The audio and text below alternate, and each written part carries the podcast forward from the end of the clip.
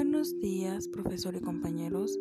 En este podcast hablaremos sobre el modelo de la cantidad económica de pedido, o mejor conocido como CEP. Ustedes se preguntarán, ¿qué es? Pues es una de las técnicas más comunes que determina el tamaño óptimo de un pedido de artículos de inventarios. Es el módulo de la cantidad económica de pedido, CEP. De estos, eh, de este pequeño se desprenden dos costos muy relevantes que son, el son los costos de pedido y los costos de mantenimiento de existencias. Los costos de pedido, como ustedes estarán preguntando, son aquellos que incluyen los costos administrativos, fijo colocación y recepción de pedidos, el costo de elaborar una orden de compra, procesar el papeleo resultante, recibir un pedido y verificarlo contra la factura y los costos de mantenimiento de existencias son un poco más extensos, pero es importante conocerlos todos, porque son los costos variables por unidad de un artículo que se conserva en inventario durante un periodo específico.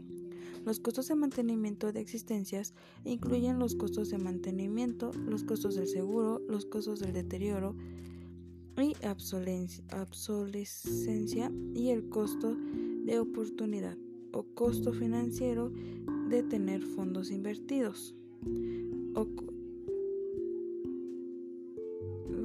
en el inventario. Estos costos se establecen en dólares, pesos por unidad por periodo. El modelo CEP analiza el equilibrio entre los costos de pedido y los costos de mantenimiento de existencias para determinar la cantidad de periodo que disminuye al mínimo el costo total del inventario. En este momento les voy a explicar su fórmula. La fórmula del CEP es la raíz cuadrada de 2 por S por O entre C. Tenemos que para sacar el costo de pedido es O por S entre Q y el costo de mantenimiento de existencias es C por Q entre 2. El costo total es O por S entre Q más C por Q entre 2, donde S es uso en unidades por periodo o costo de pedido por periodo, C costo de mantenimiento de existencias por unidad por periodo y Q la cantidad de pedido en unidad.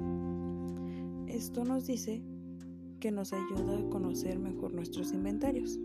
Espero que con este pequeño podcast les quede mejor la información y la puedan comprender.